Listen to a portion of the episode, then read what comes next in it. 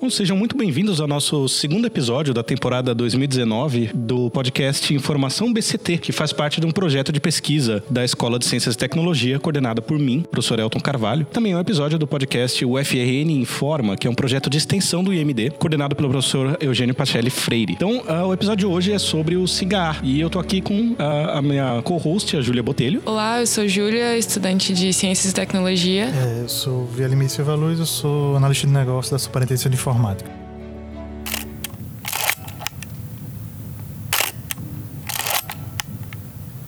Então, a gente vai falar desse SIGAR, que é o Sistema de Integrado de Gestão de Atividades Acadêmicas da UFRN. Né? E ele tem uma, uma história muito grande, uma, uma história assim com bastante uh, coisas interessantes e ele é mais do que a gente enxerga quando a gente entra no site lá, né? Então, uh, qual que é a ideia? O SIGAR em si, quando a gente olha para o SIGAR, o que, que a gente vê? A grande intenção do SIGAR foi congregar todas as atividades acadêmicas do discente, desde o seu ingresso na universidade até a sua saída, receber o seu diploma e etc. Então, assim, o SIGAR ele permeia toda a vida acadêmica acadêmica do discente. Então, o objetivo dele é um sistema integrado, está aí no contexto, no conceito de sistema integrado, que ele é abarcar todas as áreas da universidade e toda a vida acadêmica dos alunos, e professores e servidores da universidade. Então, é, dentro, do, dentro do contexto do CIGAR, não tem só alunos e professores, existem servidores, técnicos administrativos que trabalham em atividades auxiliares aos ensinos, que também fazem parte dessa vida acadêmica. É interessante. Então, como eu disse, né, o CIGAR abraça a gente desde o momento que a gente entra na UFRN até o último momento que a gente, que a gente deixa a UFRN de uma maneira ou outra, né? No meu caso, acho que vai acabar sendo aposentadoria se ele existir. ele, você mencionou que ele foi desenvolvido aqui na UFRN, né? Como, como é que é essa história? Faz quanto tempo que ele está sendo desenvolvido? Olha, assim, todo os sistemas acadêmicos da UFRN ele vem um pouco antes até do próprio CIGA. Tinha um antigo ponto A, que era outra realidade em que vivíamos, tínhamos uma série de problemas. E assim, CIGA hoje, ele é desde 2006. Ele começou uhum. hoje, o formato que ele tem hoje, desde 2006. Final de 2006, eu creio que o primeiro módulo tenha sido o Lato Senso, que é os cursos de especialização da universidade, e aí eles foram abarcando os demais níveis de ensino, como graduação, estricto, técnico, técnico integrado, médio, até o infantil com o núcleo de ensino infantil da universidade. Então, assim, ele começou com isso para abarcar, como disse, para abarcar todas as esferas de ensino, e não, na verdade, todas as esferas acadêmicas da universidade, não só de ensino, né? Porque tem coisa de projeto envolvido também. É, quando a gente fala de, de esfera acadêmica, né, não é só o sisteminha que o professor vai lá e coloca as notas e as faltas, né? Tem tem muito mais coisa no, no meio do caminho, né? Além do, dessas notas e presenças e coisas assim, tem outras coisas, né? Tem, por exemplo, os projetos de ensino, projeto de pesquisa, projeto de extensão, é tudo isso no CIGAR, na parte acadêmica. Isso. É, como eu disse, né? A vida acadêmica do discente não é só simplesmente assistir a aula e ter sua avaliação, né? No caso, ele desenvolve projetos de pesquisa, projetos de extensão, como esse que a gente está participando aqui, é, projetos de monitoria, ou seja, no qual alunos ajudam alunos. Isso tudo via sistema, que é para realmente abarcar a vida dele inteira. Então, tudo aquilo que ele faz no contexto da universidade fica registrado de alguma forma, ele passou e deixou sua marca na universidade, né? Ainda que seja afetando um número pequeno de pessoas, ou mesmo grande, não importa, mas tudo aquilo que ele fizer no contexto da universidade ficar de alguma forma registrado. É importante citar também, além desses projetos e dessas coisas que a gente está falando, tem também os programas de assistência estudantil, né? Que também tem um, relacionados no CIGAR. Tipo, sei lá, se você precisar programa de assistência estudantil, da questão do Bolsa na Rio, essas coisas todas, tem uma, uma abinha específica onde você vai vai lá para consultar esse tipo de informação e entender como você pode fazer para conseguir esse tipo de assistência ou então, enfim, consultas gerais, tipo, sei lá, se você fez alguma solicitação de bolsa específica para conseguir gratuidade na Rio, você consegue consultar o andamento do processo no CIGA também. Então é uma concentração realmente de todas as informações relativas à vida acadêmica, de forma geral. Parece um sistema bem grande, né?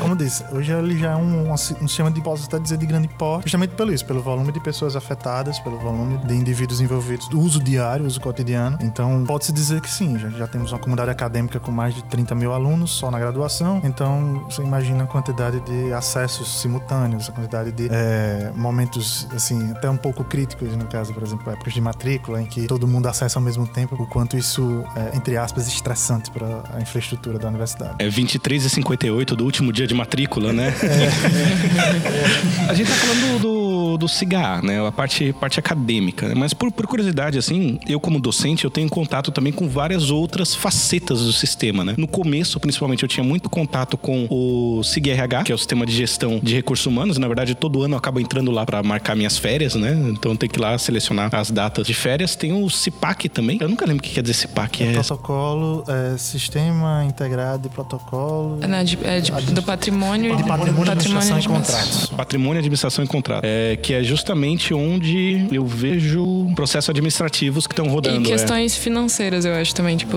Isso, auxílios financeiros e coisas assim. É no CIPAC, por exemplo, quando um docente viaja para congresso, por exemplo, que de alguma forma a universidade prestou auxílio para isso, é no CIPAC que esse processo corre e que a gente tem que entrar depois lá e fazer a prestação de contas. Inclusive, a gente recebe o e-mail quando tá no avião voltando, já chega o e-mail lá, ó, oh, faz a prestação de contas. A questão dos processos de bolsa também, enfim, bolsas de, de projeto de pesquisa, de extensão, uhum. monitoria, essas coisas todas também. Esse, o processo de sair da universidade e o aluno receber o dinheiro, isso também é controlado e coordenado pelo CIPAC. Interessante também é considerar que todo, toda ação que gera um tipo de processo, seja um processo administrativo ou um processo acadêmico que envolva algum tipo de validação por parte de uma instância superior, ele é gerado um processo. E todo processo uhum. é consultável via CIPAC. Pela até ah, a lei do acesso à informação, a gente é obrigado a dar transparência ao processo. Inclusive tem que ser é, uma coisa elegível por máquina, né? uhum. né? Que, que você possa consolidar esses dados de alguma forma, né? Não é só um monte de PDF escaneado. Né? Inclusive agora, a novidade desse semestre, acho que em novembro, né, entrou em, em vigor a resolução de que todo o processo agora é exclusivamente digital. Só vai ter papel se precisar. A gente entende que todos os processos da universidade eles passam por um trâmite de evolução, né? Então, se só se for estritamente necessário, como eu creio que hoje é uma quantidade bem diminuta de papel vai ser necessário, talvez, não sei, na parte de pregão eletrônico, uma coisa assim que seja mais precise ainda, mas em geral, por exemplo, nós temos uma coisa que é bem cotidiana dos discentes, é o processo de aproveitamento de estudos, geralmente o processo seletivo por vaga residual, geralmente são as primeiras operações dele, como posso dizer, administrativas, né, no caso, que passam por um trâmite, passam por uma validação por parte de alguém, eles rodam já com o processo eletrônico. Nessa, nessa parte inicial, é interessante até falar isso, né, porque logo no começo já tem um processo eletrônico que precisa rodar, né, então o discente, assim que ele chega aqui, ele faz a matrícula pelo SISU, ou seja, por onde for, e ele já tem que criar uma conta no CIGAR, né, é, esse processo de criar conta, eu lembro que eu tive que fazer como, como docente, né, e por questões burocráticas, no meu caso é um pouco, é bem diferente do discente, é, dependeu de alguma informação chegar via CIAP, mas, mas para chegar do CIAP para cá teve que chegar algum papel físico em Brasília, então acabou demorando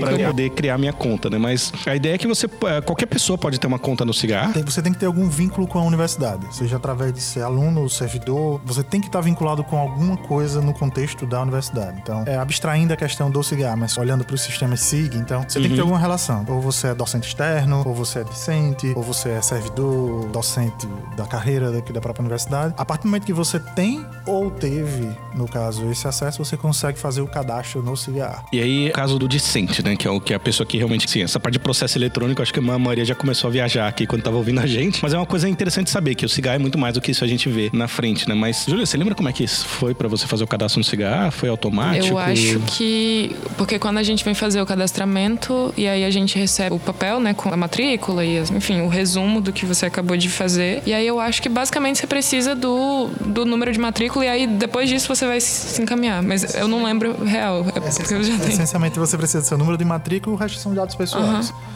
Então, uhum. quando o sistema faz a verificação se você é um alguém que teve a relação com os sistemas. Então, ele vai buscar seu número de matrícula, você busca, você insere seu número de matrícula, seus dados pessoais, né? o nome da sua mãe, pai, CPF. Data de nascimento, essas coisas. Data de uhum. nascimento, alguma questão mais pessoal sua, e-mail, que ele tem que bater o e-mail com uhum. aquilo que você registrou no ato do cadastramento. Do, do, do, cadastramento. A partir daquele momento que você submete, o sistema faz a validação, verifica se, é, se existe mesmo aquela relação, se existir, ele já cria um vínculo para você no sistema com, a, com o login e senha que você definiu. Uhum. É interessante ressaltar que o e-mail é a comunicação oficial, pelo próprio regulamento da graduação, entre a universidade e você. Então, é muito importante que o e-mail esteja sempre atualizado. Por isso que nós requerimos toda vez que há um período de matrícula, há um novo semestre, que você confirme seu e-mail, para garantir que uhum. as informações vão chegar corretamente para você. É, isso é importante. A gente falou, inclusive, no outro episódio né, do regulamento com a professora é, Amanda, que pode parecer para a geração dos, do, dos estudantes atuais, o e-mail é como se o fax era para minha geração, né? É uma coisa que umas empresas aí precisam, né? Mas é, é realmente e muita gente não tem mais o hábito de checar o e-mail, de olhar o e-mail pelo menos uma vez por dia ou uma vez por semana que seja, né? Porque agora é tudo pelo aplicativo Facebook, WhatsApp, essas coisas. O sistema não vai mandar mensagem pro WhatsApp, não vai, não vai.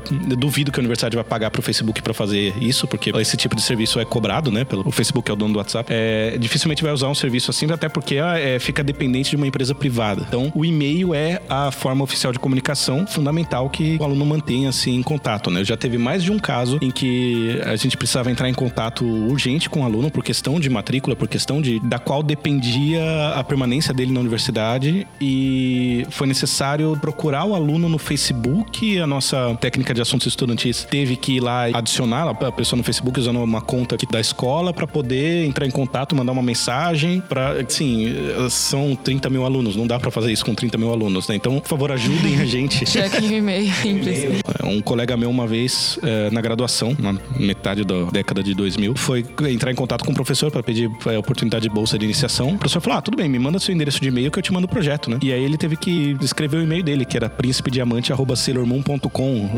e aí ficou uma, uma, situação um pouquinho complicada assim, é. constrangedora. É. Minimamente constrangedora. É, então assim, é, nome ponto sobrenome, né, ou alguma coisa assim, é uma recomendação válida para muita coisa. Inclusive cadastro de nome de usuário do Cigar, né? É, é interessante porque realmente a gente vez em quando recebe solicitações de alteração de nome de usuário, justamente por causa que, assim, como o nome de usuário é algo único e que você define no ato da criação, até a própria maturidade que você tem ao entrar na universidade não é a mesma quando você está chegando no fim. Bom que não é, né? Que então, assim, chega a situações complicadas de logins complicados e que eles ficam disponíveis para todo mundo dentro da turma virtual. Então, uhum. todo mundo sabe mais o login do outro, que fica disponível para verificação. É, às vezes é engraçado que eu vejo lá o, andamento dos processos, né? Ah, foi recebido na unidade tal por fulano ponto Silva. Ah, beleza. Ah, chegou na outra unidade enviado pelo ciclano ponto Oliveira. Chegou na outra unidade enviado pelo Mazinho 82. Peraí, quem que é o Mazinho 82, né? então, os cuidados que a gente tem que tomar no, no login, né? E também uma coisa que eu tenho ouvido bastante em outros podcasts e que eu tenho procurado me informar bastante é em termos de segurança da informação. Quando a gente tem o nosso e-mail, nossas, no, nossas senhas, nossos cadastros, né? Acho que não custa lembrar que é bom ter uma senha diferente das outras, longa. Tem alguma. Você lembra de alguma restrição que tenha na, nas senhas do cigarro que seja importante? Assim, na prática, eu creio que não possa ter caracteres especiais na, no login, não pode haver caracteres especiais, mas na senha eu creio que seja. Acho que a senha eles pedem que seja que seja pelo menos uma, uma maiúscula e pelo menos um caractere especial, se não me engano. É, é, mas assim, na prática isso é recomendação padrão né, de é. tudo. Só para não ser a, o tradicional 1, 2, 3, 4, 5, 6 ou o nome de alguém, 1, 2, 3, uma coisa Data assim. de nascimento, Data né? de nascimento, nome da sua mãe, coisas assim do gênero. Só, pra, só por, por questão assim, de claridade, a minha senha do cigarro acho que é 25 caracteres. Meu Deus. E vários especiais no meio do caminho e é fácil de eu lembrar. Então, a recomendação principal, gente, com senha, justamente, não, não põe senha 1, 2, 3, 4, é 1, 2, 3, 4, 5, 6, ou o seu nome de usuário. O mais importante é que a senha seja longa, né? Porque eu imagino que ela fica registrada lá com hash só, assim, banco de dados. Exatamente. Né? O formato de armazenar, beleza, nem importa tanto para o usuário. O, que, Sim. O, o principal mesmo é a questão da privacidade, porque é a forma que a universidade identifica você. Então, nós recebemos de vez em quando a situação clássica do discente que tentou se matricular, faltando 10 minutos para acabar o prazo, e disse uhum. que o cigarro caiu entendeu? Então, assim, a gente, a gente pede que não, não deixe pra última hora, é. mas assim, nós temos forma de fazer auditoria exatamente o que foi feito naquele momento. Então, é, chegamos várias situações em que o discente vai, chega na sua, é, tem sua senha salva, não lembra da sua senha, mas aí ele precisa confirmar no ato da solicitação de matrícula, esquece, trava, não consegue, e aí depois vai dizer que foi o sistema que não fez, e etc. Mas na verdade era simplesmente um erro de que ele não lembrava da sua própria senha, que algumas confirmações, no ato da matrícula, eles requerem senha também ou um dado pessoal, né? Sempre, tem esses, essa questão, os dois em conjunção muitas vezes. É, uma coisa também é lembrar a senha, né? É deixar a senha salva no navegador pode ser muito conveniente, mas vira e mexe a gente precisa confirmar, né? Eu, como docente, por exemplo, preciso confirmar toda vez que eu vou submeter as notas, consolidar a turma, né? Fechar as notas e turma, eu preciso confirmar com a minha senha toda vez, todo semestre. Então, assim, se eu deixasse salva a senha no navegador, a cada seis meses eu ia ter que lembrar disso, depois de ter corrigido pilha de provas e tal. Então, é, ter um sistema de gerenciamento de senha, seja mental, né? Né, um sistema mental de, de gerenciamento de senhas ou usar um software de gestão de senha ajuda nessas horas. É, e também não deixar a mesma senha para tudo, né? Porque vai que alguém invade o site que o seu primo fez do fã-clube do Pokémon e pega a sua senha, a sua senha é a mesma do cigarro, e a pessoa vai lá, ah, eu vou tentar a senha dessa pessoa no cigarro, né? Assim, não vou dizer que não pode acontecer esse tipo de coisa, mas também não posso afirmar que nunca aconteceu. Tem alguma coisa mais curiosa, assim, sobre o sistema que a gente não imaginaria, ou que a gente não pode...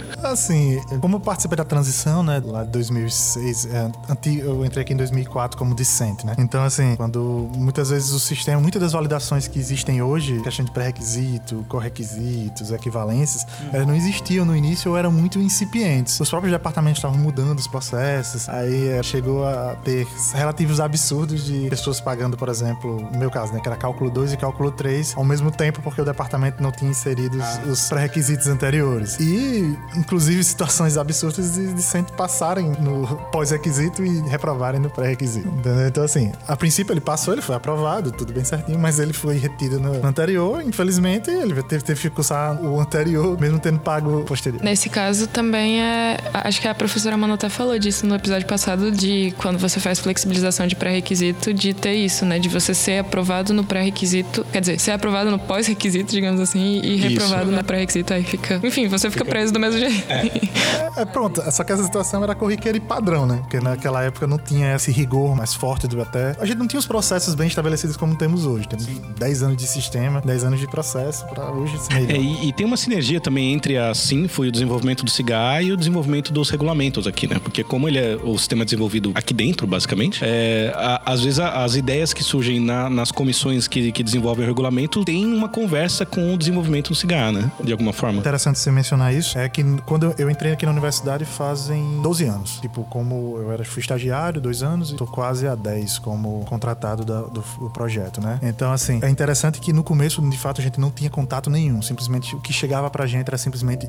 desenvolva. Hoje, com um contato muito bom com a Pró-Reitoria de Graduação, que é o carro-chefe da universidade, que tem mais alunos e maior impacto, hoje nós já somos convocados para participar das reuniões de concepção do regulamento, concepção dos próprios processos, né? Então, ajuda porque evita existir coisas que não são implementáveis, uhum. entendeu? Então, isso facilita para a gente e facilita para a própria universidade. Torna o desenvolvimento mais ágil, as inovações do regulamento, dos regulamentos, eles são implementados de forma mais tranquila, até porque os, os próprios desenvolvedores, eles têm um contato com alguém que estava presente durante a concepção. Então, você sabe, você tem outra visão. Até o próprio processo de desenvolvimento, ele corre muito mais rápido. É porque o desenvolvedor tem contato com a ideia por trás da regra, né? Não é só a regra, tipo, ó, oh, tem que ser assim. Se a nota for acima de 3 e abaixo de 5, etc, etc. Né? Quer dizer, isso aí é tudo bem, exercício de programação 101, mas por que, que é assim? Ah, porque a média é 5, são 3 unidades, mas aí o aluno poderia se não precisar fazer a terceira unidade se ele somar 15 pontos. Então não pode ter nenhuma abaixo de 3, né? Tem essas ideias que, que permite implementar. Eu tô falando desse jeito rápido assim porque acho que é da realidade dos discentes já essas regras aí, né? De aprovação e reprovação, e porque a gente já tem um programa sobre isso. Então a gente já falou sobre isso. Você não sabe do que a gente tá falando, volta lá no programa com a professora Amanda. Nós, docentes e os servidores também podemos enviar chamados técnicos pro CIGAR, né? Então, uh, vira e mexe, eu envio alguma mensagem falando: olha, eu calculei aqui o índice do aluno, deveria dar tal coisa e não deu, o que, que aconteceu? Aí volta uma mensagem do tipo: ah, o programa foi corrigido, assim, geralmente em uma semana, alguma coisa assim. E às vezes a gente manda algumas sugestões, inclusive agora tem um sistema novo, né, da gente fazer sugestões pro, pro sistema.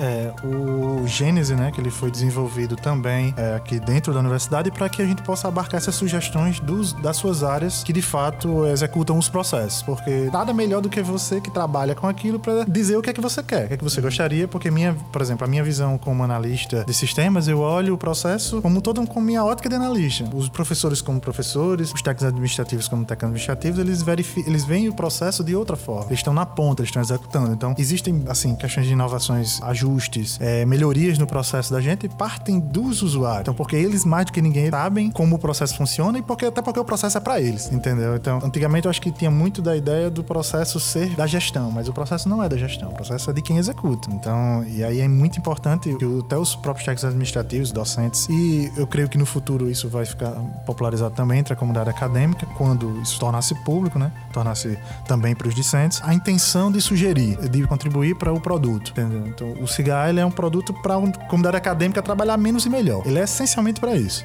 Então, que, que todo mundo trabalhe menos e melhor, tenha acesso a todos os seus dados de forma mais simples e que todo mundo pode contribuir, porque é seu também. O cigarro, na prática, ele também é seu. Interessante, porque e aí a ideia é justamente essa, né? Por enquanto, esse sistema de submissão de chamados e tal tá restrito para servidores, é, técnicos administrativos e professores. É uma sugestão já para os discentes também, se vocês tentarem fazer alguma coisa no CIGA e não conseguirem, o sistema não se comportar da maneira que você espera, entre em contato com o docente, principalmente se for no evento, no caso da turma virtual, né? Isso aconteceu comigo esse semestre. Eu publico listas de exercícios dentro da minha turma virtual e eu coloco os prazos lá de disponibilização do arquivo, essas coisas. E aí um discente me mandou uma mensagem falando: Ó, oh, professor, eu tô tentando acessar uma lista aqui, só que tá dando uma mensagem que a data tá fora do prazo, porque o prazo do exercício já foi, mas o arquivo ainda tá disponível, só que eu não consigo acessar o arquivo porque o exercício já foi. Então, quer dizer, são esses detalhezinhos de como que as pessoas usam o sistema que às vezes não são imaginados pela pessoa que desenvolveu. Não, é muita, muitos casos para considerar, né? Não dá para ficar pensando em todos os casos possíveis, né? Então, a ideia é que caso o discente, o aluno, se, se depare com alguma coisa esquisita no cigarro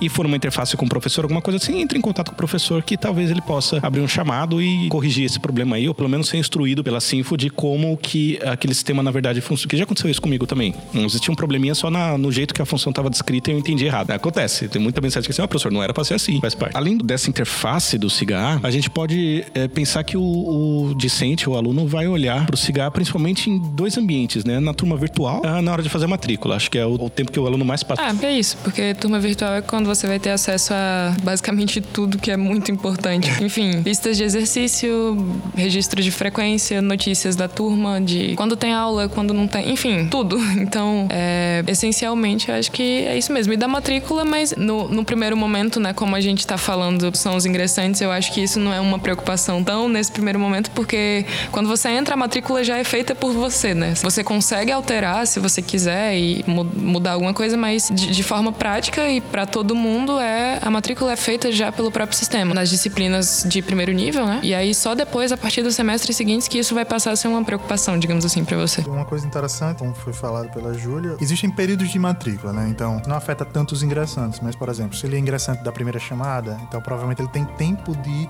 fazer alterações na sua matrícula durante a rematrícula, uhum. entendeu? É interessante considerar isso porque a rematrícula é um, é um momento que você pode remover componentes curriculares sem nenhum tipo de prejuízo para a sua vida acadêmica. Não entra no conta como trancamento, não conta, conta como se nunca tivesse havido matrícula. Eu sei que para os ingressantes é um negócio mais complicado porque é, ele já tem vaga garantida e se eles removerem, tentar solicitar novamente, eles vão disputar vagas com outros discentes. Mas por aquela galera que já começou, que já tem componentes a ser aproveitados, é interessante ele remover esses componentes até para não ter, é, para não depender de um, de um aproveitamento acontecer. Eu sei que hoje o tempo de aproveitamento hoje está muito mais diminuto, né? Então caiu drasticamente para em média de oito dias, oito dias de oito dias do processo de aproveitamento se iniciar até ser executado, em média, né? Então tem casos que são mais complicados, tem casos que não. É interessante que você consiga, pelo menos, quanto mais tempo, quanto mais você abrir no seu horário, você pode inserir mais coisas, né? Se você quiser adiantar algum componente, pagar um eletivo, pagar um optativo. E o interessante é que isso é basicamente, assim, para os ingressantes, no caso, é exatamente, pessoas acho que não sabem que pode fazer isso, né? Porque eu, eu lembro de ter colocado optativo no meu primeiro semestre também, e aí depois, quando eu comentava com as pessoas, as pessoas ficavam, mas como assim você podia fazer isso? Eu, ué, é só você entrar lá e daí você altera e coloca o que você quiser, tira o que você assim, é, como você disse, sem prejuízo nenhum. É só uma questão de informação mesmo. Então, assim, pode fazer. É, o único prejuízo é o prejuízo óbvio. Tipo, se você tirar uma disciplina, você vai precisar fazer ela depois, porque todas as disciplinas do primeiro semestre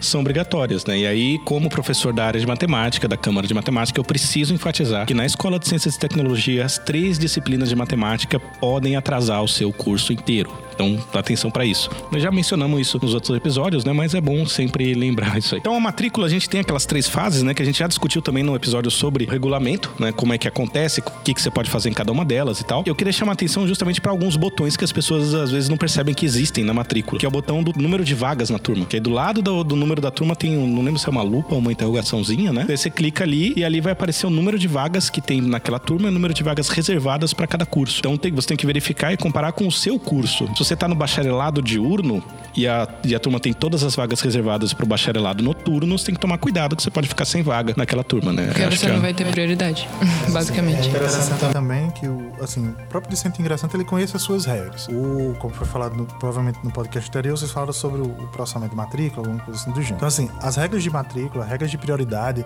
vocês têm que ter isso na cabeça, entendeu? Elas, porque aquilo garante que você vai ter acesso à sua turma. Que por um acaso do destino, se o sistema não der o seu direito, você pode brigar pelo seu direito, entendeu? Então você vai poder barganhar, barganhar não é bem a palavra, mas tipo, você vai poder requerer junto ao chefe departamento, junto à Prograde, o seu direito. Porque assim, como foi falado, ele vem numa evolução, ou seja, muitos dos casos que aconteciam lá atrás hoje não acontecem mais. E alguma coisa pode ter ficado, algum, por algum erro, por alguma situação específica que a gente não consegue prever. Já foi levantado, por exemplo, uma, uma única turma ele pode ter acho que são 52 parâmetros diferentes. Então, ou seja, eu tenho que mapear tudo para todos. Então, pode existir uma situação que eu não tenha aquilo mapeado e deu um erro na hora do processamento para você. E isso, você imaginando 52 por dois parâmetros, então você tem 104 situações no mínimo, que não é, que existem parâmetros que são muito mais variados. Então, assim, é interessante que o discente conheça as regras de, de processamento. Então, por causa da priorização, por causa das vagas reservadas, para garantir a maior chance de conseguir a sua vaga dentro das turmas. Aqui na ICT em particular, a gente tem muitas disciplinas, tem chegam a ter 7, 8 ou 9 turmas. Principalmente as, as disciplinas de primeiro semestre e segundo, tem turmas muito grandes. Muitas turmas muito grandes. Então, a gente acaba tendo algumas turmas que são reservadas. Olha, essa aqui é só pro pessoal do noturno. Vai ter duas vagas para quem é do diurno, né? Isso é uma coisa importante de chamar atenção. E tem um botãozinho lá no cigarro para isso. né? Outra coisa que a gente vai precisar do cigarro, às vezes você precisa ir para alguma repartição, alguma coisa assim. Não sei se para bilhete de ônibus precisa isso, você precisa do comprovante de matrícula, ou precisa do histórico escolar para algum processo de bolsa em alguma coisa, né? Como é que. Assim, o- hoje o Cigar ele tem, disponibiliza três casos de uso, três funcionalidades que elas são as mais utilizadas no sistema, que é emissão de história, emissão de testado de matrícula e declaração de vínculo. Se por alguma razão o discente precisa delas, eles têm acesso a esses três documentos. E não precisa ser discentes ativos hoje. Discentes antigos, eles também têm acesso. Obviamente, a declaração de vínculo, ele, ele diz respeito ao vínculo atual. Ele vai dizer, por exemplo, se você é um discente inativo ou cancelado, ou que já tenha seu curso concluído, ele vai dizer os períodos no qual você esteve- teve vínculo com a universidade. Entendeu? O histórico, ele vai estar lá da maneira que ele foi finalizado. Então, se você foi cancelado, ele vai estar lá com todos os componentes que você cursou até aquele momento. Se você concluiu o seu curso, você vai ter todos os, todos os componentes que foram concluídos durante o seu vínculo. Então, tudo isso vai estar lá registrado e eles têm formas de autenticação, ou seja, onde você apresentar esse documento, o usuário que recebeu, ele vai poder atestar essa veracidade daquele documento na área pública do cigarro. É, tem um código ali embaixo, né? Um código hexadecimal enorme ali. E ele serve para autenticar o documento. Quer dizer, não depende mais do carimbo e assinatura de uma pessoa. Na minha graduação, tem um histórico escolar, ou até mesmo um atestado de matrícula. Eu tinha que fazer a solicitação na sessão de alunos. Eles ficavam abertos, acho que três horas por dia, duas horas de manhã e duas horas à noite, ou alguma coisa assim. E eu tinha que fazer isso. E aí eles levavam cinco dias úteis para emitir esse documento. Só que a ideia era que se eu chegasse lá com menos de, de cinco dias úteis, eles viam o prazo e falavam, ah, não tá no prazo ainda, aguarde os cinco dias. E aí quando eu chegava no quinto dia, eles vi- viam que tava no prazo, sentavam no computador, emitiam um documento, carimbavam, assinavam e me entregavam. Quer dizer, eu vivi essa transição entre o papel e o, e o informatizado, né? E então agora, é, essa ideia de você poder entrar no sistema emitir um PDF, um documento, imprimir esse negócio ou enviar por e-mail para quem precisar e ele ter o seu código de autenticação lá já é um uso muito mais eficiente dos recursos humanos também, né? Que a gente não precisa ter uma pessoa para ficar carimbando papel ali. 300 mil alunos, eu fico imaginando quantos históricos são emitidos por semestre. eu, eu, por exemplo, eu vivo abrindo histórico de na parte de orientação acadêmica, né? Principalmente na época de matrícula, eu sempre abro o histórico dos meus discentes e, e eu vejo o desempenho deles e é um documento perfeitamente validável, né? Eu posso, isso aí, eu, eu vejo esse código aí, qualquer acesso que eu faça ao sistema, eu posso ah, validar esse, esse documento. Ah, lá no Cigar, como é que é o, o acesso para isso? Se, se a pessoa precisar ter uma sessão documentos, ensino, como é que é? É, na primeira abinha, é, é muito simples de encontrar. E são exatamente, acho que as três primeiras Opções, opções, assim, tipo, atestado, declaração de vínculo e histórico. Tem, tipo, consultar minhas notas, e aí você tem a opção de, no caso, consultar as notas seria relativa ao semestre que você está cursando, né?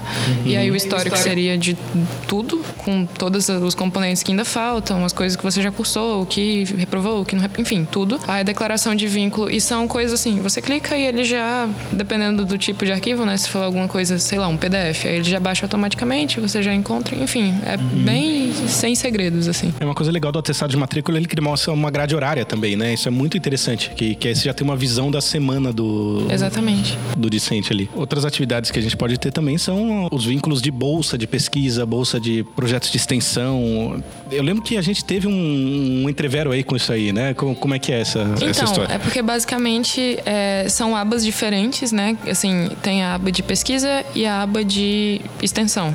E aí eu não, não tenho certeza, mas eu acho que tem uma terceira aba diferente que tem as oportunidades de bolsa. E aí das oportunidades de bolsa estão incluídas, tipo, tanto as de pesquisa quanto as de extensão e quanto as de apoio técnico, enfim, as, as bolsas no geral na universidade. Então aí quando você vai consultar, por exemplo, em extensão, aí você tem lá os seus planos de trabalho, se você já tiver algum, algum vínculo de extensão, alguma bolsa específica, aí tem as, os seus certificados e declarações que vão, vai ser relativo às coisas que você já participou, tipo ações de extensão, sei lá, algum evento que teve, que normalmente é considerado ação de extensão. E aí se você aquele evento for te gerar algum tipo de certificado, você vai ter como consultar e emitir tanto a declaração quanto o certificado naquele pedaço lá. Aí você vai e tem essa opção, por exemplo, o que seria uma ação de extensão seria participação em, na semana de ciência e tecnologia, por exemplo. Uhum. Aí semana de mostra de profissões. Aí você consegue ter acesso a todos esses documentos lá. O interessante também é porque assim, com a própria curricularização da extensão, né, hoje os cursos têm uma carga horária muito maior de extensão, né? Então, provavelmente se o teu curso não tem atualmente, ele vai ter uma carga horária, ele vai ser, vai exigir do discente uma carga horária maior de extensão. E existe também uma área no próprio CIGA, no próprio portal discente, na aba de ensino, chamada atividades complementares, que você vai poder inserir a participação nesses eventos. Se o teu curso, através do projeto político pedagógico, premiar você com horas baseado nesses, nessas participações, isso vai ficar listado e vai ficar disponível para o discente mesmo solicitar, aquilo ser avaliado pela sua coordenação e aquilo já integrar seu histórico de forma automática. Então, tocando, tocou nesse assunto, tanto parte de pesquisa, de extensão, de monitoria, a participação em projetos em si, todo, tudo que gera certificado, caso o seu curso aceite, é possível que você submeta via sistema e aquilo seja avaliado e contemplado no seu histórico. É o caso da ICT, um bacharelado em ICT tem 120 horas de atividades complementares, que é justamente em participação de atividades de extensão, iniciação científica. E é interessante que você não precisa fazer tudo de uma vez. Você pode ir submetendo parcialmente. Ah, participei da venda de extensão que deu 5 horas. Vai, submete. Aquilo é debitado daquilo que você precisa fazer. É, certo. Então, nesse caso, mesmo que eles fiquem registrados lá, tipo, sei lá, eu tenho, sei lá, seis declarações ou certificados diferentes. Nesse caso, para que as horas sejam consideradas, eu preciso solic assim, solicitar e mostrar para o sistema: olha, eu tenho essa declaração aqui. E aí, a partir disso, vai ter avaliação e vai ter essa confirmação ou não? Exatamente. É isso? Exatamente. Entendi. Causa, exatamente, porque cada projeto pedagógico premia horas de extensão de forma distinta. Uhum. Sim. A gente pode dizer que ah, para engenharia computação é uma coisa, para o próprio ECT é outra, para engenharia química é outra, e varia com cada projeto político-pedagógico. Então é importante lembrar de entrar lá no sistema e cadastrar suas atividades. Bom, outra coisa importante assim, na hora que a gente vai fazer matrícula, coisa que eu pego muito no pé, uma coisa que eu sempre abro quando eu tô falando com os meus orientandos acadêmicos, né? Lembra? Você olha lá do lado da sua fotinho, embaixo tem um nome de um professor ali que é orientador acadêmico. No caso da ICT, a gente faz isso, a gente tem esse programa, os, os, os docentes, todo, todo semestre a gente se reúne para discutir como fazer essa orientação acadêmica. Teoricamente, todos os docentes da ICT estão preparados e dispostos a atender uh, os seus orientandos acadêmicos. E uma parte da orientação acadêmica é justamente assim, a parte que mais aparece na hora da matrícula, né? Principalmente quando entra no famoso roda. É, e uma coisa que eu sempre olho quando eu tô analisando as matrículas dos meus discentes, ou então conversando com eles para decidir qual vai ser o programa, é justamente a grade curricular do curso, que eu acho que é uma das informações que a gente tem que ter bem à mão. A verdade é assim, eu sei achar isso no cigarro de docente, eu não sei achar isso no cigarro de aluno.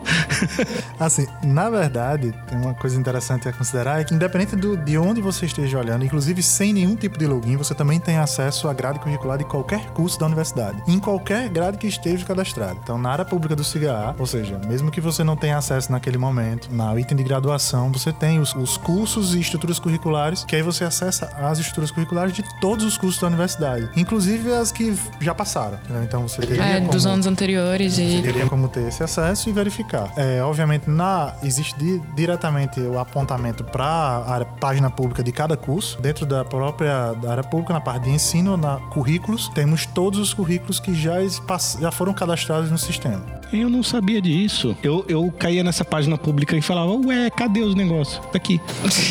aqui a gente tem justamente as, as estruturas curriculares as ativas, e inativas. né? Aí você passou, é, a gente tá na nossa terceira ou quarta estrutura curricular, porque houve mudança de carga horária e tudo mais. E agora com essa curricularização da extensão que ó, os cursos devem oferecer um certo número de horas, isso vai ter que entrar na nossa nova estrutura curricular. Então, provavelmente vai ter algumas mudanças aí por vir na ICT e em outros cursos também, cada um a seu tempo, né? Que o nosso já tá numa época de fazer um, um plano quadrienal, alguma coisa assim? Inclusive, não temos apenas mudanças só na extensão. Existe a questão também do 20% de cursos EAD. Então, ou seja, é, no futuro próximo, é, até também é uma demanda da própria superintendência, a gente, no futuro, implementar as turmas semipresenciais de forma trivial. Então, vai ser comum, dentro do contexto do CIGA, termos turmas que são parte à distância. Ele já, através da turma virtual, você já é parte à distância parte presencial, mas, tipo, ter isso mais estabelecido, com a exigência de notas, é, essa participação do discente através de é, mecanismo de tecnologias EAD. Já existe mecanismo de medir e agora a gente vai tornar isso mais prático para os docentes também avaliarem com essa implementação. Ah, já que a gente está falando de turma virtual, né? Então,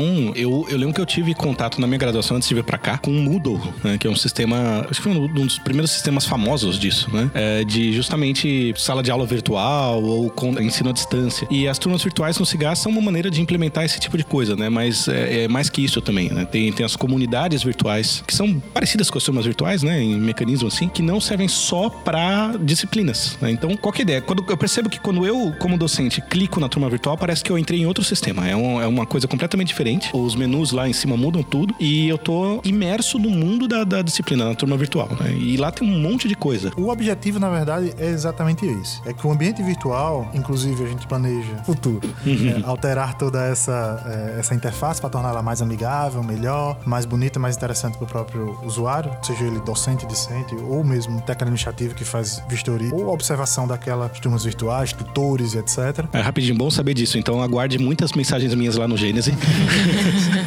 E assim, e é interessante que haja também interesse da própria comunidade. Então, o objetivo é exatamente isso, que você entre em outro ambiente. Então, aquilo é totalmente dissociado do registro acadêmico, né? Então, a gente tem o ambiente virtual e tem o registro acadêmico. Então, o ambiente virtual é para ser, de fato, o mais próximo possível que a gente conseguir fazer de uma, de uma sala de aula virtual. Então, tudo que eu puder fazer através de vídeo, através de livros, materiais, tudo disponibiliz ser disponibilizado lá, com no fóruns etc., a gente consiga melhorar aquela interface para tornar o ambiente virtual, que já é diferente do resto do cigarro, melhor, mais atraente e mais interessante para quem vê e para quem usa. Né? Então, é isso o grande objetivo, então, não só da Sinfo, tem um setor específico que é para melhoria dessa parte de design, justamente para que estudam exatamente isso para melhorar as interações humano-computador, melhorar, para aprender você naquela na interface para que aquilo seja agradável e você tenha prazer em estar tá ali, entendeu? O grande objetivo também é esse, né? Que... Projetar uma experiência melhor. melhor é, e agora, principalmente nessa, nessa última década aí, que teve bastante estudo a respeito disso, né? De empresas grandes, tipo Facebook, Google, Google tal, que o, o negócio deles é prender a atenção das pessoas, né? Talvez a gente possa usar isso para num contexto de universidade. Por exemplo, para alguns discentes existe o cigarro beta, né? O cigarro beta é uma interface totalmente diferente da antiga forma de transmitir, de mostrar na tela. Então você pode ver que já tem mais menus, mais recursos na sua tela. Eles expressam as mesmas informações, só que de uma maneira totalmente diferente. Então, assim, a gente, o objetivo é que a gente expanda aquele questão do cigarro beta para toda a parte do, do ambiente virtual, né? Então, que torne aquilo distinto daquilo que é hoje, porque ele já funciona, de fato é um ambiente estável, que já funciona, que tem todas as informações lá, mas que torna aquilo melhor. Bom saber disso, porque quando esse beta entrar realmente em produção mesmo, assim, que for mudado, a gente tem que fazer um novo programa, porque vai mudar tudo, então.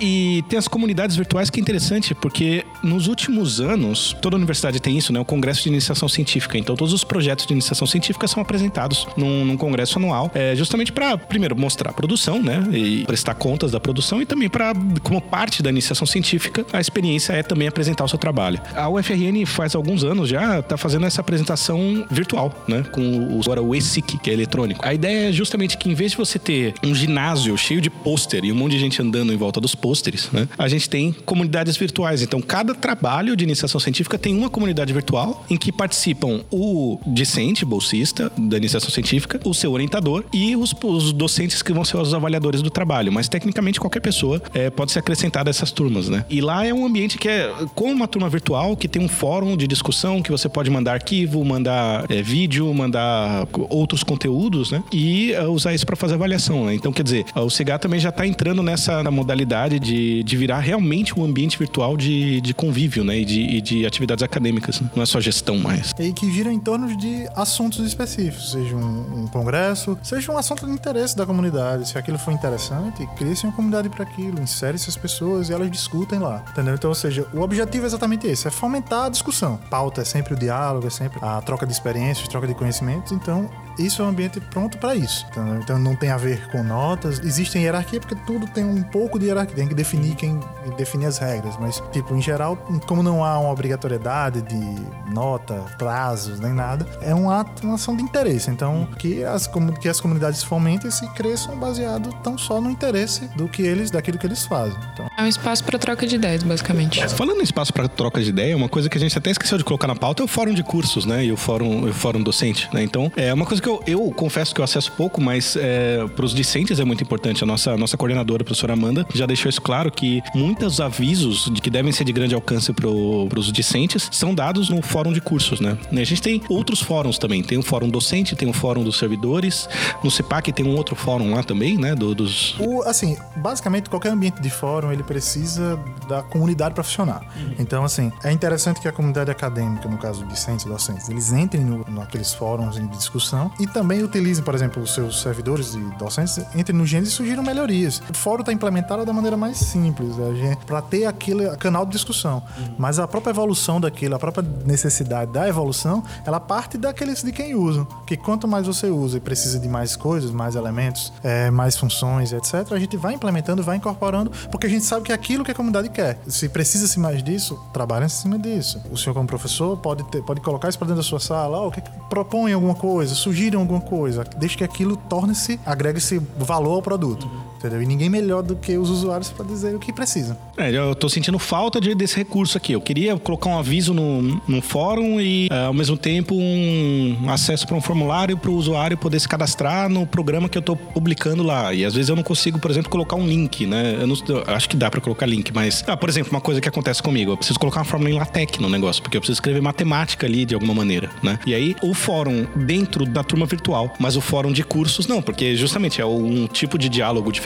né? Então, às vezes, é, eu já abri um chamado, falei, ó, oh, eu queria poder usar a fórmula LaTeX nesse ambiente aqui, né? Então, justamente ao longo do uso que a gente vai criando essas, essas experiências, né? A gente chegou a falar da, da biblioteca também em algum momento, né? Falando sobre o acesso aos livros pela turma virtual. E uma coisa que eu, como docente, tenho que fazer na hora que eu faço o cadastro das minhas turmas virtuais é no plano de curso, que eu sou cadastrar e salvar com um certo prazo, e eu tenho que colocar os livros lá. A ideia do sistema ser integrado é essa, né? Porque dentro do próprio, da, da própria turma virtual, eu digito lá, às vezes, o código do, do livro, o ISBN do, livro, ele já aparece lá o dado e a localização dele na biblioteca. Então, quer dizer, o usuário pode, antes mesmo de, de chegar na biblioteca, já saber exatamente em qual estante que ele vai uh, pegar o livro. Então, e pelo SIGA também, normal, você tem lá uma aba de biblioteca que você pode fazer a consulta. É, pode renovar empréstimo de livros. Assim, eu entendo que hoje a gente passa por um momento um pouco mais complicado na universidade em relação a custos, mas é, existe ferramenta no sistema para você sugerir a compra de livros. É, tem uma época do, do semestre que, que abre. Que então, abre-se tanto para a comunidade de discentes quanto de docentes sobre a sugestão. Então,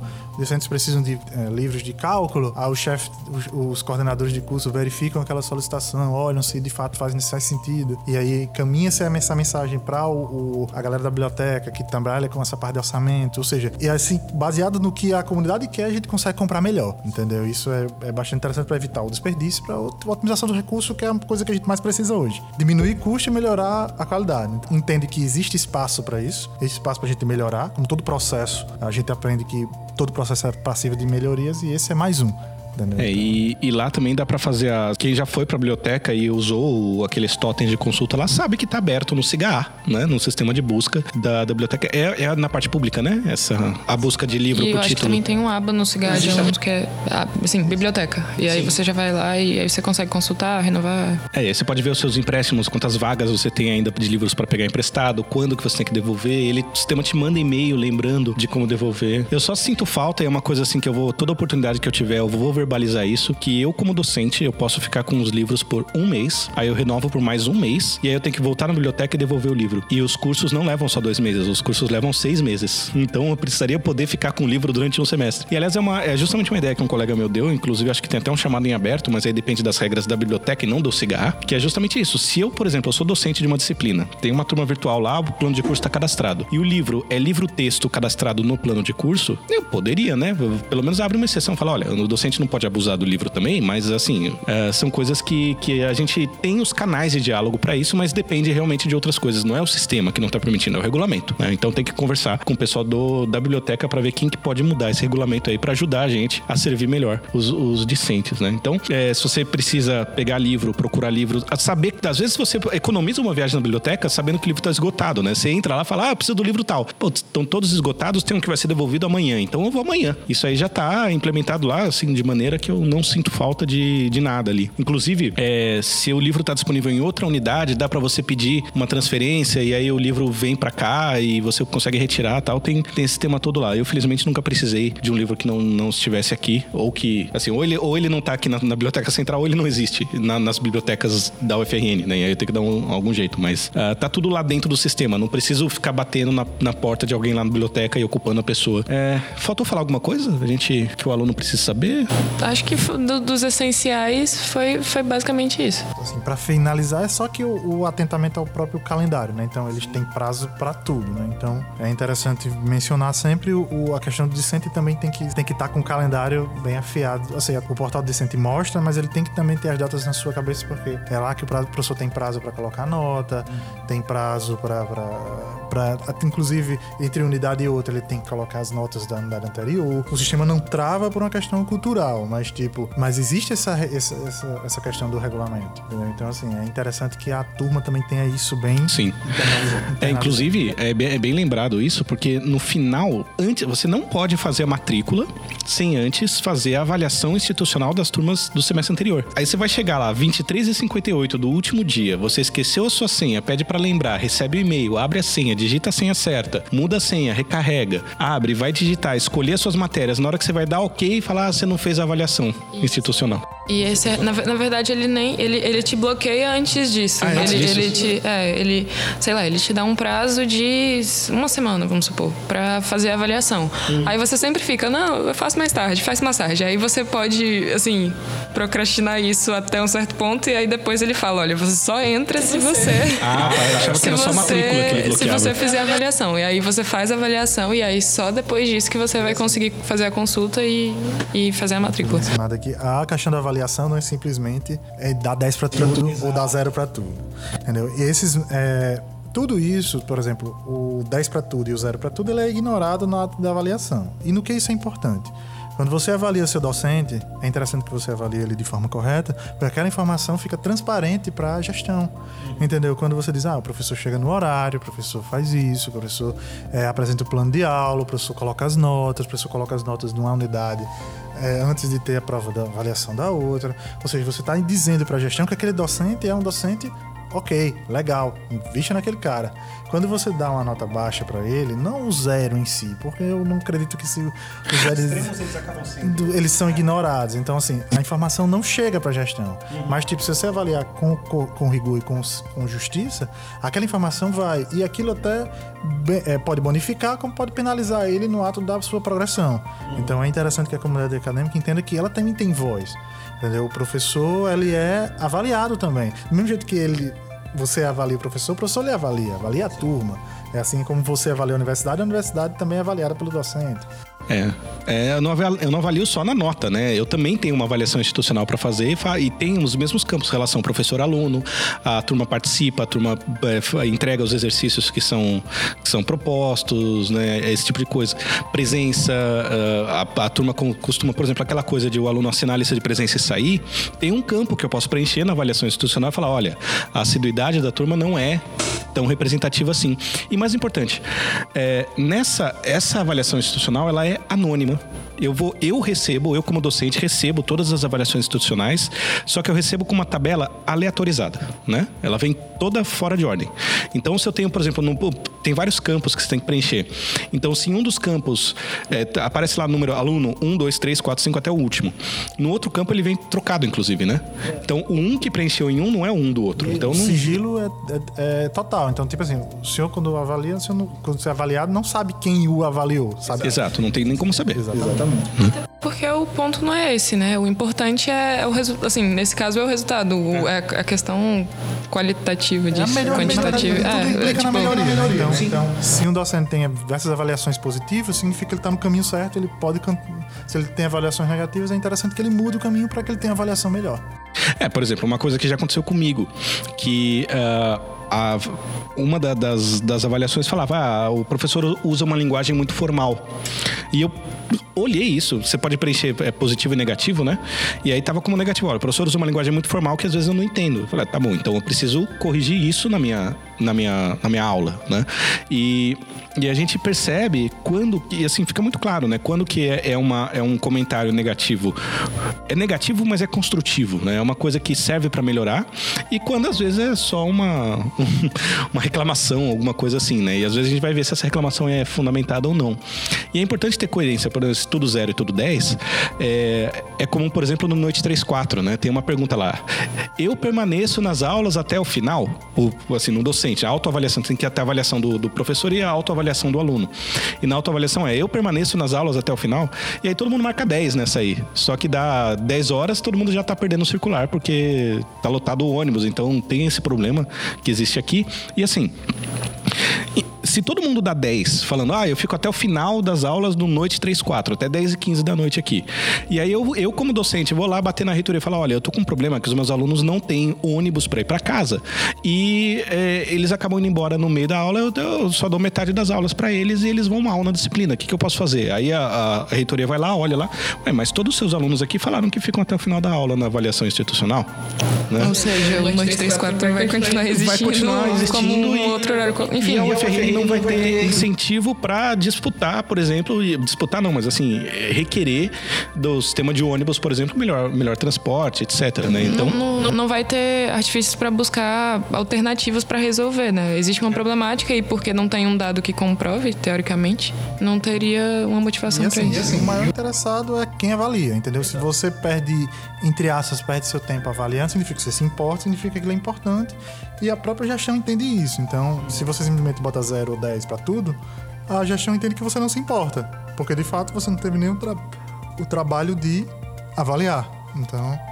É, e inclusive eu, eu como docente, eu só recebo avaliação institucional na metade do semestre seguinte, porque justamente para desvincular essa coisa também, dá tempo de, de anonimizar os dados e, e tornar essa coisa é, mais menos perso- personalizada, né? Até o próprio preenchimento é diferente. O professor avalia antes da consolidação, o aluno avalia na próxima matrícula, ou seja, para daqui que avaliou, você para, passa tipo dois meses para você até o fim da sua disciplina, pra, desculpa, um mês até você avaliar. Então dá tempo para o discente passar e o docente, porque ele avalia aquilo corretamente no, no ato da consolidação, ele só vai receber o resultado bem posteriormente, justamente para, como o professor falou, para dar o tempo da, da- o distanciamento necessário para a avaliação entrar corretamente, né? Não entrar pela raiva ou pelo, pela tristeza.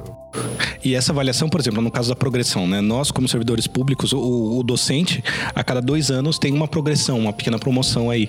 E, e os- entre os critérios, uma das pontuações é a média das notas nessa avaliação institucional. né? E aí, com, com os extremos descartados e tal, então eh, isso aí é levado em consideração também. né? Eh, inclusive no, no processo do estágio probatório, que todo docente, quando entra aqui, tem três anos de estágio probatório e o desempenho é avaliado através disso aí. Então é uma ferramenta muito importante eh, que a- acaba virando um monte de botão chato para clicar para poder fazer matrícula às 11h50 do último dia. então eh, vamos tomar atenção para isso aí. Bom, ah, além da, da- da dica da, da avaliação institucional, eh, tem mais alguma coisa que a gente pode lembrar? Além da dica de segurança, de senha, essas coisas? Assim, uma coisa que eu sempre é, friso lá, na, lá no contexto lá do meu trabalho, da- do CIGA, é que matrícula não é uma corrida. Então, você geralmente você tem 10 dias, ainda que seja 5, ainda que sejam 4 dias de matrícula, você não precisa se matricular exatamente no primeiro dia nem no último. Os períodos regulares de matrícula eles têm intervalos. Existem picos de usuário tanto no início quanto no fim do período. Os que a gente sugere é que, como não é uma corrida, você pode dormir, você não precisa acordar às três da manhã e fazer a matrícula na primeiro, no primeiro minuto, que é como de vez em quando a gente pega indivíduos fazendo. Não faz se necessário. Se quiser fazer, fazer, fazer Exceto na extraordinária. É, a extraordinária é outra história. As despesas regulares, você, como você tem essa, é, esse período um pouco maior, você tem condições de fazer aquilo num horário que fique mais conveniente para você. Pode acordar, pode tomar seu café, pode fazer sua matrícula durante seu, depois do seu café, sem nenhum tipo de problema. Não precisa, também nem precisa correr tanto no primeiro dia, nem deixar para o último você fazer as coisas de forma calma e correta. É, com exceção da extraordinária, que aí sim é mais uma questão de encaixe de, daquilo no seu horário. Então, é interessante que você se apresse uma vez que já não tem mais períodos regulares. Então, faz, aí é interessante você se apressar, porque senão você toma falta. É, porque já não, aquilo não, a gente não pode atribuir como presença para você se você se você já não tiver ido para aquela aquelas aulas anteriormente. E o professor também não pode atribuir presença para você. O sistema não deixa, fica fechadinho o quadrado, eu não consigo nem clicar. Exatamente. Então é como se você não, não existisse até aquele momento, só existiu a partir do momento que a matrícula é efetivada. É, e, e esse período da matrícula, depois ainda tem dois dias para os orientadores acadêmicos avaliarem. E só depois disso que a matrícula é processada. Então, aliás, antes disso ainda as coordenações podem fazer ajustes nas turmas, né? Porque às vezes tem muita demanda e tal. E e realmente não é uma corrida e é interessante que se faça num ritmo é, razoável, porque, por exemplo, eu como orientador acadêmico, Aqui na, na ICT acaba acontecendo muito de alunos entrarem no roda por causa da, das taxas de reprovação que a gente tem aqui e das, da, da, taxa de desistência das disciplinas. Então acaba acontecendo muito de ter alunos no roda. Mais da metade dos alunos estão no roda aqui. E isso significa que o orientador acadêmico ou a coordenação deve aprovar a matrícula. E o meu critério é a medida, assim, duas na época da matrícula, duas vezes por dia eu olho, uma na hora do almoço, outra no fim do dia, vejo as matrículas e respondo a todos os alunos. Falo, olha, essa matrícula aqui é melhor melhor você não fazer, porque é uma matéria que dá muito trabalho e você precisa se concentrar nas matérias que você teve dificuldade, por exemplo, né? E aí dá tempo de no dia seguinte o aluno ir lá, levar isso em conta, corrigir, adaptar, mandar um e-mail de resposta para mim, para a gente discutir de maneira melhor e tal. Então, quer dizer, tem quatro dias para fazer isso, a gente consegue conversar tranquilo para não precisar da matrícula extraordinária. Né? Matrícula extraordinária é assim, olha, eu dependia dessa matéria para poder ter um andamento do meu curso e não fui é, não foi deferido por causa do, dos, das prioridades, né? Então acabei ficando numa colocação lá que não me dava vaga, é, mas eu preciso e aí ainda apareceu vaga eu quero entrar, né? É mais para isso extraordinário, né? Como é um período de, assim, como é um momento de dar um pouco de dica, entender o seguinte: o roda é para proteger o discente, uhum. entendeu? Não é não é porque o seu orientador é chato, não é para o seu orientador ficar avaliando. Não é punição. Não é punição. Na verdade, é para impedir que você seja cancelado no futuro. Entendeu? Tanto que o Roda tem uns critérios bem, estabele... bem consistentes, bem estabelecidos, baseados justamente na experiência de anos e anos da universidade com alunos que simplesmente tem, se evadem da universidade. Uhum. Então, se você for colocado no roda, significa que naquele semestre, durante aquele período letivo, você não desenvolveu da maneira que a universidade entende como minimamente aceitável para ter seu rendimento acadêmico, para chegar até o fim do curso. Então, você passa por essa avaliação. Com isso, você tem um cuidado maior com as suas matrículas e evita que você entre no efeito bola de neve. Exato. Imaginando que você, por exemplo, você pegou cinco disciplinas, reprovou em três, você coloca as, o, as, as três e mais as e mais cinco. Então você, você vai gerar um efeito bola de neve que se você não se deu muito bem naquele, dificilmente você vai se dar no posterior. Uhum. Então ele serve como uma forma de lhe proteger dos, de você mesmo. Entendeu? Então, às vezes é por uma questão médica, familiar, emocional, não. Mas tudo isso a gente tenta minimizar através de um, um período no qual você está sob supervisão mais, mais atenta dos seus orientadores acadêmicos. Entre em contato com eles, eles são importantes para você é, e vocês também são importantes para ele, porque, como disse, isso o beneficia também, como quanto é, é interessante colocar isso, como também é, é pública essa a resolução de progressão docente.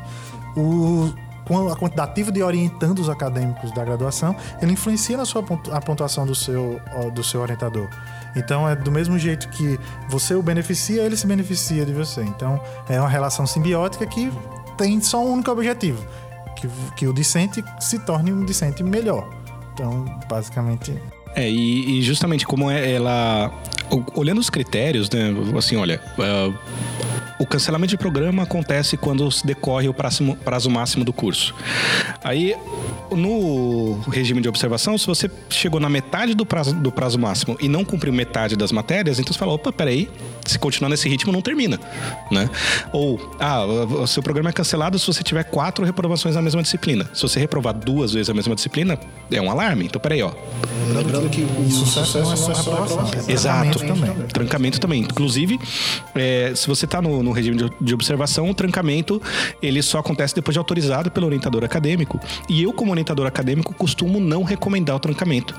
É, eu costumo recomendar é, que você siga até o final e assista às aulas, se puder. Claro, a gente conversa. Se você tem que trancar a- a- porque você vai ter que ficar no interior cuidando de algum parente doente, por exemplo, é uma coisa que a gente conversa. É por isso que tem um ser humano cuidando disso e não é só um algoritmo fechado lá do computador, né? Que senão poderia fazer muito simples. Olha, é, o aluno está no roda. É, se ele se matriculou nas disciplinas que ele se reprovou, ele não pode se matricular nas outras. Pronto, eu posso fazer um, um algoritmo que faz isso automático e só libera as matérias que deixar. Mas o fato de ter um orientador acadêmico é justamente uma pessoa que você vai poder conversar e falar: olha, minha situação é essa, tal, e o que, que eu posso fazer. E existem os outros caminhos, por exemplo, a suspensão de programa, suspensão de programa posterior, em que você pode ter um semestre aí para ajustar a sua vida, né, e se, se adaptar. Então, que a gente falou sobre tudo isso em detalhe no nosso episódio do regulamento, né? Então, ah, essas coisas que estão implementadas no CIGAR são para ajudar o aluno, né? Ajudar todo mundo, na verdade, fazer a coisa fluir, né? Azeitar as engrenagens do sistema, né? É, então, é só ter atenção aí para o regulamento e para as coisas que estão disponíveis para gente, né? Assim, e na prática é como foi falado, né? O sistema não é para lhe restringir, o sistema não é feito para atrapalhar a sua vida acadêmica, não é feito para impedir suas matrículas, não é feito para nada disso. Ele é feito para que você, inclusive, trabalhe menos e melhor. Então, você faça matrícula de forma mais simples, tenha acesso à informação de forma mais simples e sentiu dificuldade de qualquer coisa, entre em contato com a superintendência. Existe o telefone, existe o e-mail de contato, que a comunidade de discentes pode entrar é, é, em contato com a com a superintendência. Existe um setor de suporte que trabalha exatamente com isso. E, e assim, basicamente é aí. Esse, o CIGAR serve para vocês e para auxiliar todos os alunos. Então, e não só os alunos, né? os professores, os admi- técnicos administrativos. Mas basicamente é para fazer o processo rodar melhor. E, e há espaço para melhorar. Então, sentiu necessidade de algo, achou que uma coisa lhe prejudica, que poderia ser melhor, sugira, vá até, procure seus professores, os secretários de curso, qualquer, qualquer pessoa assim que esteja nesse, eh, como técnico administrativo e sugira, peça, requisite, discuta no fórum, chegue na solicitação, que o seu coordenador pode verbalizar isso, o secretário de curso pode verbalizar isso, como técnico administrativo de administração escolar pode fazer também. Então, ou seja, é o canal para que as coisas a- adem- eh, andem e andem melhor. É, um exemplo disso é justamente. A gente tá falando do roda, eu tava com o assunto na cabeça, e nós docentes, quando vamos avaliar as disciplinas, aparece uma lista das disciplinas de matrícula, alguns botões e algumas informações do lado. E ah, a gente sentia falta, por exemplo, do, do acesso ao histórico do aluno. A gente tinha que abrir uma. tinha que ter lembrado de voltar na outra tela, de clicar no, no histórico, abrir o PDF em outra aba e volta e vai lá. E aí um, colega meu, professor, professor Carlos aqui da, da ICT, mandou uma mensagem e falou: olha, podia ter um botãozinho ali para acessar o histórico do discente. E agora tem.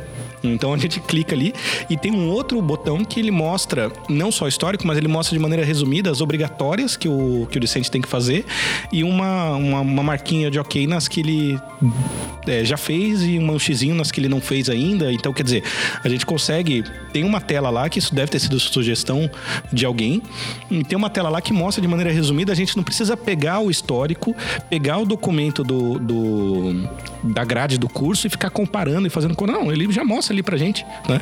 Então, quer dizer, justamente para trabalhar menos, né? E melhor. A gente consegue ser mais eficiente nessa, nessa análise. né? Bom, é, considerações finais aí, Júlia, Melimir? Chequem o e-mail, Chequem o e-mail. Basicamente. A gente vai terminar todo episódio do nosso Sempre. podcast assim, né? Então, é uma, acho que é bem importante, porque basicamente todas as, todas as atualizações e, e, enfim, modificações referentes ao CIGA, tipo, desde professor lançou nota na turma, até uma nova notícia foi cadastrada na turma. Tudo isso você vai receber por e-mail, assim, se for o caso de você não enfim, entrar no Cigarra para olhar tudo isso, você vai ter uma a ferramenta do e-mail para conseguir checar isso de maneira mais rápida, diria. E a última, acho que a última consideração que eu digo é: sejam curiosos. Hum, é, o sistema está ali para lhe servir. Procurem. Não tem informações, solicitem. Querem alguma outra coisa diferente, querem uma forma diferente, sugiram, peçam. Entendeu? Ninguém é mais importante do que o usuário. Entendeu? Não é, não é a gestão, não é nem o reitor, não é o chefe de departamento, não é é o usuário, entendeu? E quem está geralmente utilizando são geralmente são docentes, efetivamente dando aula, e discentes e técnicos administrativos que trabalham na parte da administração. Então, ou seja, vocês são mais importantes do que toda a estrutura, inclusive. Porque vocês é que dão vida aos processos. Os processos precisam evoluir por conta de vocês e para vocês. Então, sejam curiosos, procurem, sugiram, peçam e façam. E se a pessoa quiser sugerir, pedir, fazer, ela consegue mandar e-mail para alguém, entrar em contato de alguma maneira? Como é que faz? Tem um e-mail. Ah, tá, não, não. Decorado. Não, mas você pode, pode ser isso depois, entendeu? Uhum. É, que eu realmente não, nunca decoro o telefone lá. Acho que é 321531, alguma coisa. Ah, é muito telefone para. É, vocês podem, vocês podem botar isso. É só que existem os meios de comunicação. O próprio Cigar ele, dá um, ele indica os telefones de contato. Uhum. Vocês podem entrar, entrar em contato, pedir e-mail, é, sugerir via e-mail e, e requerer de alguma forma auxílio em relação a qualquer coisa através do suporte da, é, dentro do próprio sistema tem lá, né? Contato, ajuda, é, e dependendo do setor que você precisa entrar em contato. Um canal interessante são os docentes, o seu orientador acadêmico e a coordenação do curso, né? Fala, olha, eu tentei acessar a lista de, de, de, de exercícios ali e o sistema não está deixando, por quê? Ou uma coisa que acontece muito, inclusive eu tenho que abrir o chamado ainda. É... Você deveria ter feito uma lista né, de todos os chamados é, que você precisa. É, que, que é justamente, por exemplo, o aluno precisa tirar 5.0 para passar na última prova. Aí ele tira 4.9. Na hora que você calcula a média, dá 4.96666.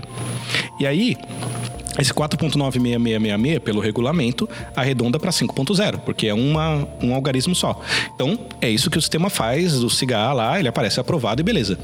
Só que o número que vai pro aplicativo do CIGA no celular é o número 4.96666. E quem arredonda é o aplicativo. E quem decide se passou ou não é o aplicativo. E ele não conversa necessariamente com o cigarro. Então já teve aluno desesperado na manhã do dia da prova de recuperação, falando: professor, o meu cigarro do computador fala que eu passei, do celular fala que eu tô de recuperação, eu vim aqui fazer a prova, mas eu não sei que. Não, você passou. então é um chamado que, que eu tenho que abrir, porque, né, e, assim, eu confesso que eu tô devendo isso, porque já é o terceiro semestre que algum aluno vem correndo para mim perguntar esse tipo de coisa. Então, lembra, na dúvida, pergunta. Na dúvida, fala com alguém e consulta o regulamento. E se o que você está vendo no sistema não bate com o regulamento, tem que conversar com alguém e consertar isso aí, né? Exatamente. E é isso que importa. Na prática, dificilmente você vai ser prejudicado se o regulamento diz, um, diz, diz uma coisa que lhe beneficia. Então, não tem como, basicamente. Você sempre vai ganhar, porque é alguma coisa que beneficia o, o usuário final. Então, a sugestão realmente é essa. Sejam curiosos, procurem, vão atrás, que as informações estão todas Então é isso aí, busquem conhecimento. Sempre. é, e, bom, quero agradecer então formalmente aqui o Guilherme da, da, da Sinfo pra, com a nossa participando desse nosso episódio aí, ilustrando muita coisa interessante, é um ponto de vista uh, que a gente não tem, né, do pessoal de, de dentro do cigarro, de dentro do sistema. Geralmente a gente tem o ponto de vista da, do, do, usuário que é, tem os seus interesses, tem as suas frustrações, né, e a gente entende o que, que essas coisas é, acontecem, né. Júlia, quero agradecer também pela edição do episódio, né, que vai ficar sob sua tutela aí. Como sempre, nota da editora. então é isso aí, gente. É, isso aí, esse é o nosso segundo episódio dessa, dessa temporada. Uh, a gente vai ter mais episódios na temporada 2019.2, né? Então, é, o pessoal deve estar achando estranhas essas datas aí, mas os episódios foram gravados no primeiro semestre e são publicados no segundo. Então, uh, vocês que são ingressantes de 2019.2, vão ouvir todos os episódios da temporada 2019.1. Eu espero que ouçam os outros também, certo? Então, é isso aí, gente. A ideia é que já tenham sido publicados no assim, quando os ingressantes estiverem ingressando. É, vamos. E aí a gente vai passar. Vocês vão provavelmente vão ver a mim, ou a Júlia, ou a, ou a Ana Luísa na sala de vocês falando disso e mandando um QR Code lá e pedindo para vocês, vocês preencherem um e-mail. A gente vai ficar mandando e-mails, leiam seus e-mails. e eu quero lembrar de novo. Esse podcast é um projeto de pesquisa, então é muito importante para nós que vocês, é, depois de ouvirem o episódio, entrem lá no podcast.ect.frn.br e preencham o nosso questionário de, de avaliação de impacto. E aí vocês vão falar o que, que vocês acharam desse episódio, se ele foi cumprido, se ele foi curto, se a linguagem foi boa, se foi ruim, porque o que, que a gente quer é construir, descobrir que tipo de características os nossos podcasts precisam ter para que uh, o nosso público se interesse por ele. Né? Então, se você achou esse podcast comprido, se achou curto, é lá no nosso questionário que você vai, uh, que você vai dizer. Né? Então, muito obrigado, gente. Obrigada. Eu... Eu espero que a gente tenha mais episódios aí sobre as entranhas dos nossos sistemas de gestão. Cigarra beta. É, quando vier o cigarro beta, a gente chama de novo. Obrigado.